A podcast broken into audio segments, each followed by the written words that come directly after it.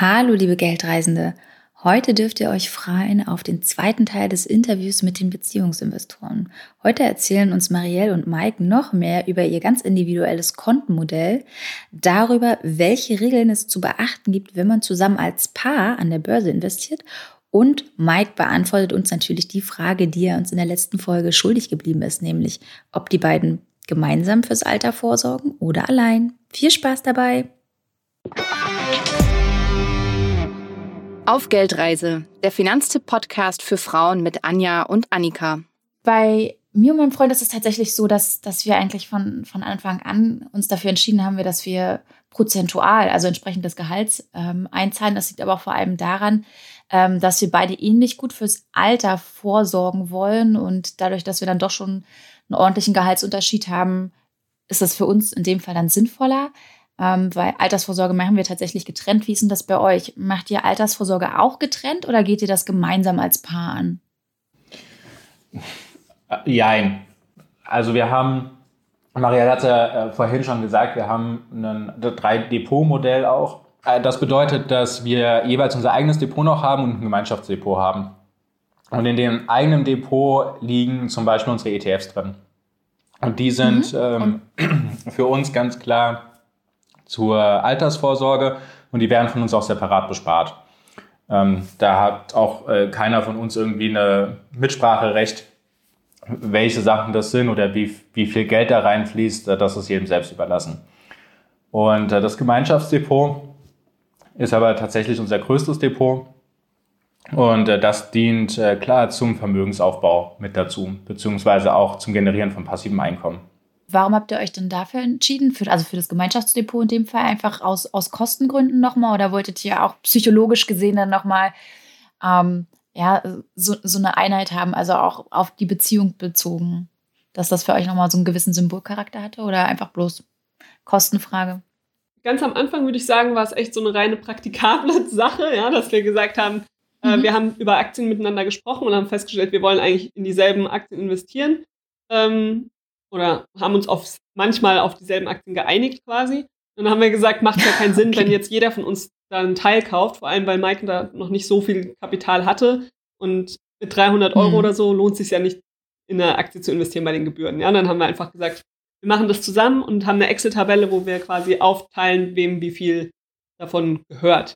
Ähm, das war mhm. der Anfang.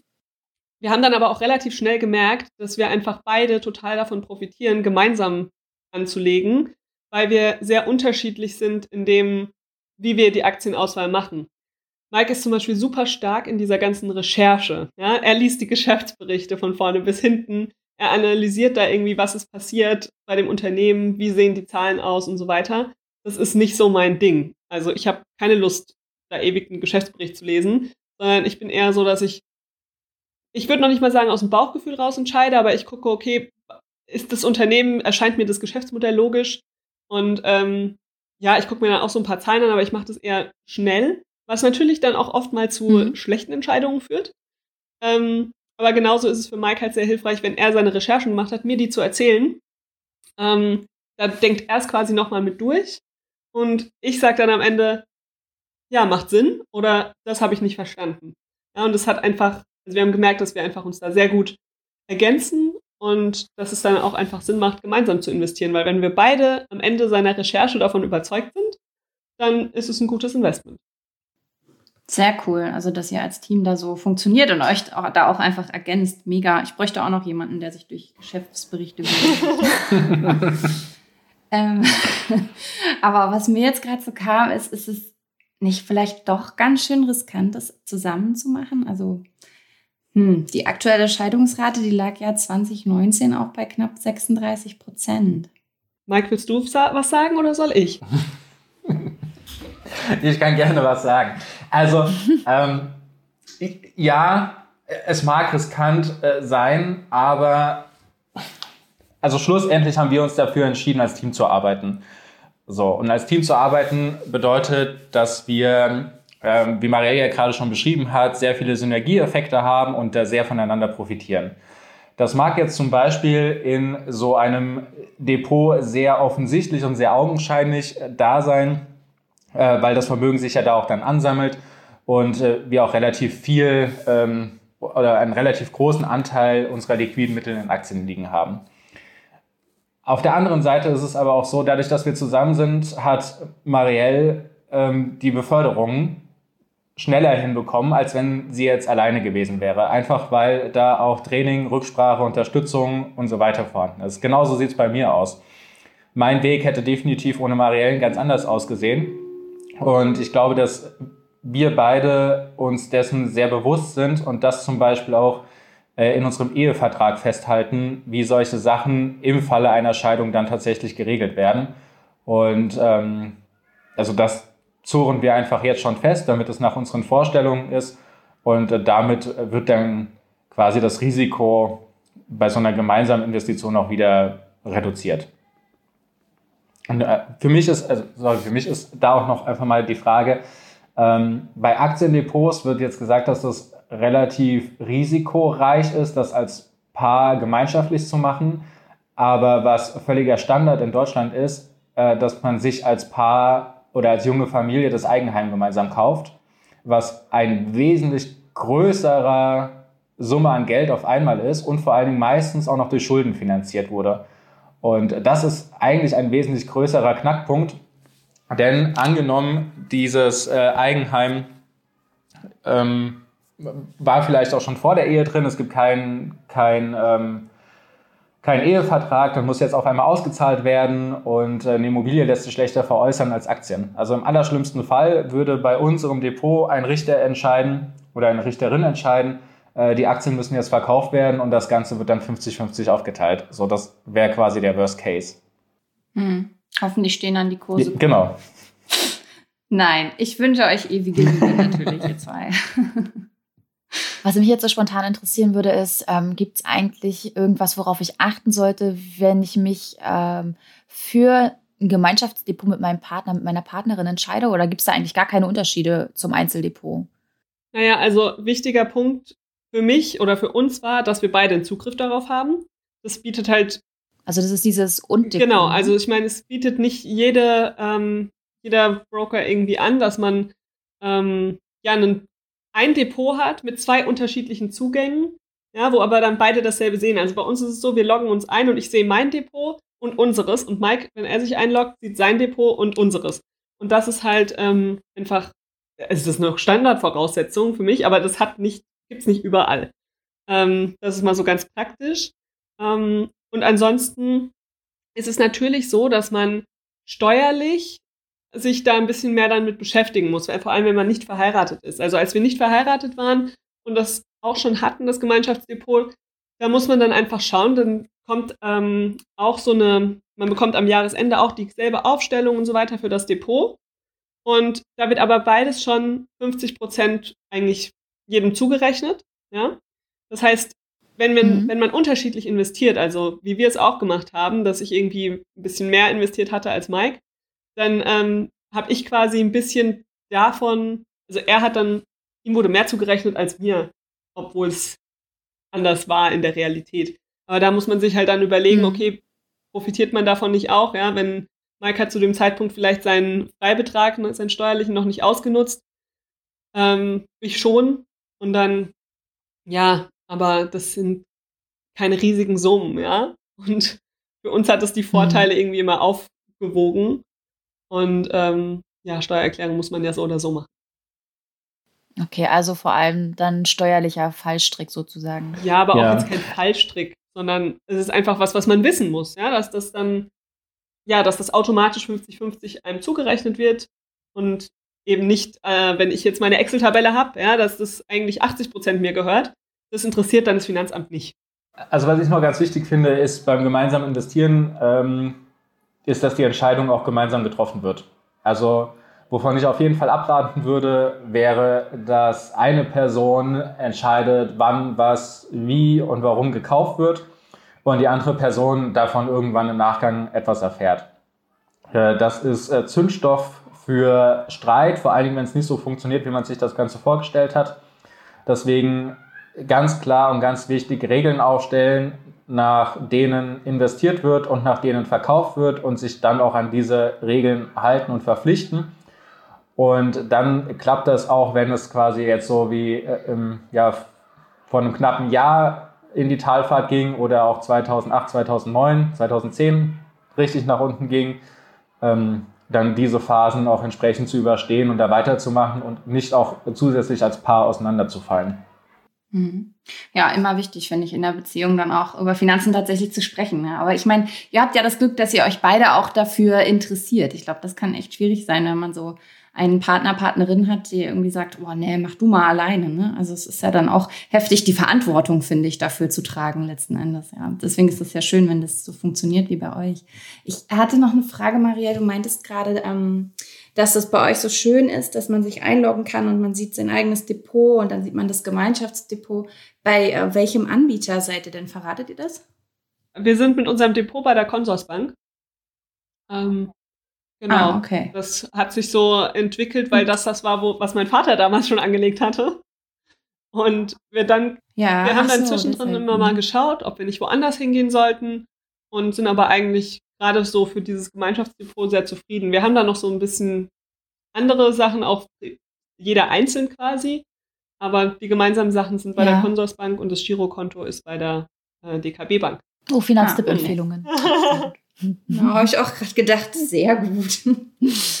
ja. Ähm, Mike, du hattest gerade noch angesprochen, dass man sich so die ein oder andere Regel vielleicht zurechtlegen sollte, auch wenn man gemeinsam in Aktien investiert. An, an was für Regeln dachtest du da? Also bei uns ist es so, dass wir ähm, eine bestimmte Auswahl getroffen haben. Also zum Beispiel von fundamentalen Kennzahlen, äh, die nicht unterschritten werden dürfen. Ähm, dass äh, ein solches Unternehmen reinkommt. Also zum Beispiel äh, die Eigenkapitalquote muss beispielsweise mindestens 15 Prozent ähm, beinhalten. Und so gibt es einfach ein paar Kennzahlen, die wir im fundamentalen Bereich haben, ähm, die äh, entsprechend positiv sein müssen, damit ein Unternehmen überhaupt ähm, in die Verkaufsrange reinkommt. So, das sind so Basisregeln quasi, was die Aktien angeht. Ähm, und dann haben wir aber auch, wie ich auch schon angedeutet habe, zum Beispiel solche weicheren Regeln wie, bevor wir investieren, reden wir darüber. Das hat ja Marielle auch schon sehr ausführlich ähm, berichtet, wie das dann vonstatten geht. Aber das heißt, vor jeder Investition wird darüber gesprochen.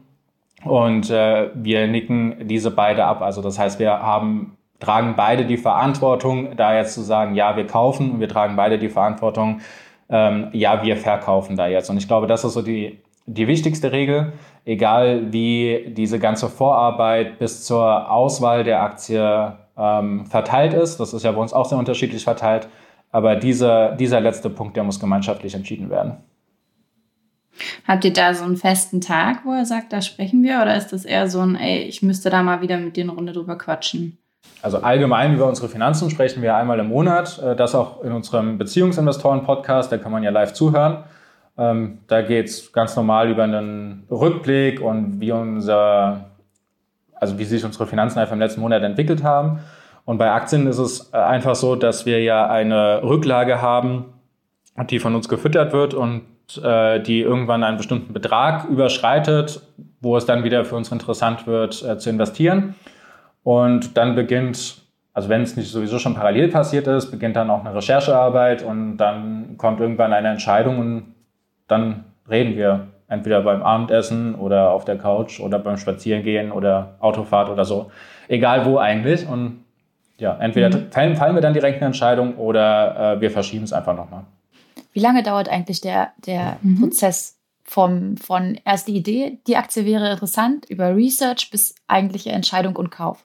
Mhm. Also wir machen das eigentlich alles am Anfang des Jahres. Und da sage ich mal, es ist eine, eine Woche intensive Arbeit und äh, mhm. im Laufe des Jahres eigentlich nicht mehr so viel, so, sondern dann kommt es quasi über die Fundamentaldaten, die ich jetzt äh, schon angerissen habe, kommt dann eigentlich ähm, ein, ein Go mehr oder minder und dann gucken wir nochmal, ob es jetzt irgendwelche News gab oder ob irgendwas äh, Dramatisches vorgefallen ist, äh, wo wir jetzt sagen, das äh, macht jetzt keinen Sinn. Also wie zum Beispiel der Wirecard-Skandal. Wenn das, ja, das äh, da in dem mhm. Skandal dann äh, tatsächlich nochmal grün geworden wäre, dann hätte das auch keinen Sinn ergeben, da reinzugehen. Ähm, obwohl wir natürlich auch vorher investiert waren und den Abschwung mitgenommen haben. Ähm, mhm. So, aber das ist dann quasi das, was unter dem Jahr nochmal passiert und das sind dann, weiß nicht, maximal so 20 Minuten oder so. Aber mal zurück zu eurer Kontenorganisation. Also ihr habt jetzt beide jeweils ein Einzelkonto und jeweils ein Einzeldepot. Und darüber hinaus habt ihr ja gesagt, habt ihr das Gemeinschaftskonto eben für die alltäglichen Ausgaben aktuell noch. Und ihr habt ein Gemeinschaftsdepot, was ihr für den gemeinsamen Vermögensaufbau nutzt. Und da bin ich ja jetzt streng genommen gar nicht mehr beim Drei-Konten-Modell. Ne? Ja, also inzwischen sind es schon ein paar mehr Konten. ähm, so, aber mhm. so für den Alltag haben wir quasi ein Drei-Konten-Modell mit den beiden Einzelkonten und dem Gemeinschaftskonto. Für, den, für die Rücklagen haben wir eigentlich auch dasselbe Prinzip, nur dass es da, wie Mike vorhin schon gesagt hat, ein bisschen mhm. mehr in Töpfe eingeteilt ist. Ähm, aber auch da haben wir quasi unsere individuellen Rücklagenkonten und das gemeinsame. Und dann eben beim Depot auch ein Drei-Depot-Modell. Das heißt, dreimal drei, äh, drei Kontenmodell. Zu viele Dreien. Das heißt, bei wie vielen Konten sind wir denn dann jetzt? Bei neun? Nee, warte, die Verrechnungskonten fehlen. Ja, ne? also Konten, Konten läppern sich relativ schnell. Also gerade bei der DKB ist es ja so, dass man pro äh, abgeschlossenem Girokonto auch noch direkt ein äh, Kreditkonto mit dazu bekommt, Kreditkarte mit dazu bekommt.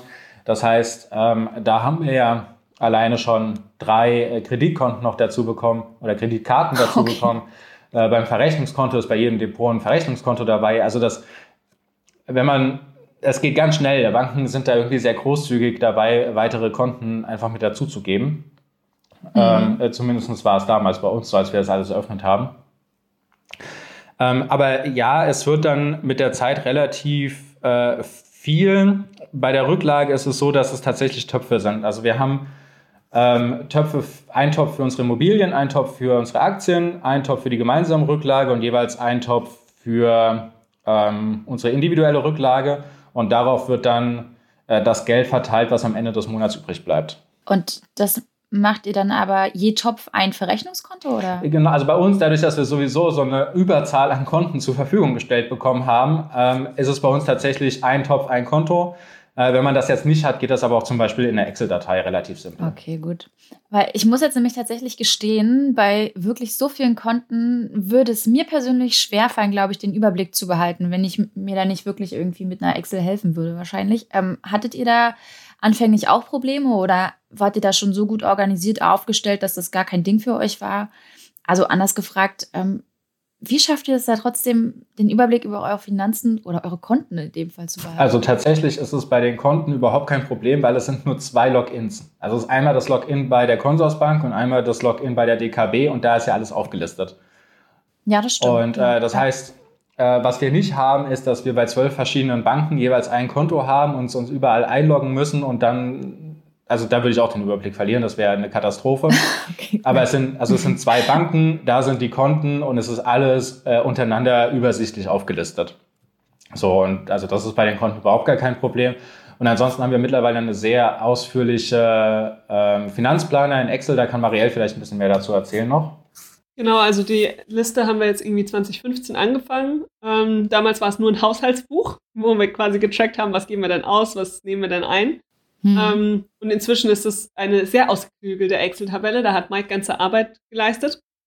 und, aber das nutzen wir halt für den Überblick. Also Mike hat ja eben schon gesagt, dass wir einmal im Monat über unser Geld sprechen in unserem Podcast und da gehen wir immer den Finanzplaner eigentlich durch. Das heißt, jeder von uns setzt sich einmal im Monat hin, immer am Monatsanfang eigentlich, und trägt für den vergangenen Monat da alles ein. Was haben wir ausgegeben, was haben wir eingenommen ähm, und ja, was sind auch unsere einzelnen Vermögensstände auf all diesen Konten. Ja? Also was steht da tatsächlich gerade für eine Zahl? Und dann wird eben in dem Excel alles direkt ausgerechnet, alles wird zusammensummiert einmal, verschiedene Finanzkennzahlen werden errechnet und so weiter, weil natürlich, ich kann mir nicht bei jedem Konto anschauen, wie viel habe ich da jetzt übrig an, am Ende dieses Monats und kann das dann im Kopf zusammenrechnen. Ähm, da ist hm, es schon gut, das Excel zu haben, das rechnet das alles für uns aus. Und das ist auch aufgesplittet nach meinen Dingen, nach Mikes Dingen und nach unserem gemeinsamen. Und ähm, ja, darüber sprechen wir halt dann einmal im Monat. Und ich glaube, wenn wir dieses Gespräch nicht einmal im Monat führen würden, wäre es schon schwieriger mit dem Überblick. Ja? Aber das empfehlen wir auch immer allen Paaren, regelmäßig miteinander darüber zu sprechen. Uns kostet das vielleicht eine Stunde im Monat. Und diese Stunde, die zahlt sich einfach so, so sehr aus. Weil seit wir das machen, steigt unser beider Vermögen deutlich mehr als vorher, einfach weil wir einen Überblick haben über das Geld. Ja, und eine Stunde ist auch super überschaubar, vor allem auf einen Monat gerechnet. Das ist ja nichts, wenn man es. Ja, und das ist auch schön. Ich möchte eure Excel auch haben, bitte. Sehr gerne. ähm, ja, also das, es ist, ähm, die Stunde ist einfach sehr, sehr gut investierte Zeit. Ja, und es ist auch, es ist auch schön irgendwie. Es ist wie so ein kleines Date, dass wir einfach wissen, okay, jeder setzt sich da am Monatsanfang 20 Minuten hin und danach sprechen wir nochmal ein bisschen darüber. Ähm, ja, das ist ein schönes Ritual. Ich wollte gerade sagen, das spricht ja auch eigentlich nichts dagegen, dass man das bei einem schönen Essen oder bei einem Glas Wein bespricht. Das kann man ja auch schon mal festhalten. Ähm, aber damit habt ihr ja praktisch schon so, so den Nachteil, den, den ich jetzt irgendwie gesehen habe, von eurem Kontenmodell aus dem Weg geräumt. Gibt es da trotzdem irgendwie noch so, so ein paar Haken, die ihr seht? Oder was vielleicht so ein bisschen knifflig ist oder war zu Beginn und man Routine brauchte oder sowas, um da reinzukommen, aber das war dann schnell gegessen, das weiß ich nicht. Naja, es braucht natürlich ein gewisses Grundvertrauen und wirklich die Offenheit darüber zu reden. Also wenn man nicht miteinander über Geld sprechen möchte oder sich da einer von beiden schwer tut, irgendwie seine Sachen vor dem anderen offen zu legen, dann mhm. wird's schwer, mhm. ja. Aber dann hat man auch so oder so, glaube ich, ein Problem, weil dieses Thema Geld, das ist einfach so wichtig, das beeinflusst jeden unserer Lebensbereiche und eben auch unsere Beziehung. Ähm, nicht darüber zu sprechen, also ich finde, in einer Beziehung sollte man über Geld sprechen können. Und wenn man es noch nicht kann, dann man kann das lernen. Das ist eine Übungssache. Musstet ihr das lernen? Ich würde schon sagen, dass wir es lernen mussten. Also wir haben relativ offen eigentlich darüber gesprochen, aber die Details und wirklich die Gefühle, die auch damit verbunden sind, dem anderen zu offenbaren, das hat einfach Zeit gebraucht, ja, bis man das, bis wir beide das einfach komplett machen konnten. Dadurch, dass wir auch so einen unterschiedlichen Hintergrund hatten, ähm, man muss sich ja erstmal mhm. verstehen lernen manche Dinge waren für mich total logisch und ich habe einfach nicht verstanden, warum Mike das nicht hinkriegt. Und andersrum hat er natürlich auch vieles, was ich einfach für normal empfand, als nicht normal empfunden. Und das ist einfach wichtig, dass man lernt, darüber miteinander zu sprechen. Aber das gilt nicht nur fürs Geld. Ich meine, das geht auch bei anderen Themen in der Beziehung so, ja. Man, Kommunikation ja, ist klar, einfach das A und O. Und ähm, ja, das ist eben auch der Nachteil bei dem Kontenmodell. Wenn man nicht miteinander offen spricht, dann ist es einfach, ja, dann wird es unangenehm oder Unzufriedenheit entsteht. Hm. Wo seht ihr denn ganz klar die Vorteile bei eurem Kontenmodell? Also der größte ähm, Vorteil ist der Überblick ähm, über das, was tatsächlich passiert mit dem Geld. Und ähm, der zweite Vorteil ist, gerade am Anfang einer Beziehung, gerade am Anfang einer Beziehung ist ähm, noch die Unabhängigkeit zu bewahren. Also man ist, wenn man jetzt zum Beispiel ein Einkontenmodell nehmen würde, wo alles direkt zusammengeworfen ist, wird das halt extrem schwierig mit der ähm, Unabhängigkeit. Und wenn man jetzt ein Jahr zusammen wohnt und dann doch feststellt, das funktioniert einfach nicht, wird es auch da schon, ohne verheiratet zu sein, sehr kompliziert, das wieder zu trennen. Und ähm, Deswegen empfehlen wir ein Dreikontenmodell uneingeschränkt für, für jedes Paar tatsächlich. Ich finde es ehrlich gesagt total spannend, wie ihr letztendlich dieses Dreikontenmodell, wo so zu euch passend auch nochmal erweitert und angepasst habt. Ähm, ja, also wir sind jetzt eigentlich mit unseren Fragen so weit durch. Oder Anja, hast du noch was, was dir auf der Seele brennt? So spontan nicht. Also mir würden bestimmt noch ganz viele weitere Fragen einfallen. Aber ich finde das thematisch so rund. Deswegen verschieben wir das ja vielleicht doch einfach ähm, auf ein nächstes Mal. Oh ja, genau. Wir laden euch nochmal ein. Ja, klar, sehr gerne. Sehr gerne. Doch so viel, worüber man reden kann rund ums sehr. Geld in der Beziehung. Das stimmt, ja, auf jeden Fall. genau. Das habe ich auch schon in unserem Vorgespräch, in unserem kurzen gedacht. Ich hätte noch ewig mit euch quatschen können, auch jetzt in dieser Folge. Also es war wirklich schön, euch dazu zu hören, wie ihr das genau angeht, weil ich habe es ja schon ein paar Mal jetzt angedeutet auch, dass ich mir da gerade auch in meiner Beziehung oder wir uns Gedanken machen, wie wir die Finanzen nochmal irgendwie für uns sortieren wollen, weil wir haben uns ja gerade ein Haus zusammen gekauft. Aber so richtig sowas wie ein Gemeinschaftskonto oder so haben wir tatsächlich nicht. Deswegen also ein Thema, was ich absolut auch angehen möchte und von euch heute so super viel Input dafür bekommen habe. Deswegen ganz vielen Dank für den Einblick, für eure Tipps und die Ratschläge. Das war echt cool. Ja, vielen Dank von mir auch. Das hat wirklich Spaß gemacht. Sehr gerne. Uns hat es auch Spaß gemacht. Wir freuen uns schon aufs nächste Mal. Super. Das ist schön. Alles klar, dann vielen Dank. Macht's gut, ihr zwei. Tschüss. Ciao, ciao. Wir hoffen, euch hat die heutige Folge genauso gefallen wie uns. Falls ja, gebt uns gerne Feedback dazu. Gerne über Instagram, über unseren Instagram-Kanal auf Geldreise oder aber per Mail podcast.finanztipp.de. Wir nehmen aber natürlich auch gerne fünf Sterne bei Apple Podcasts.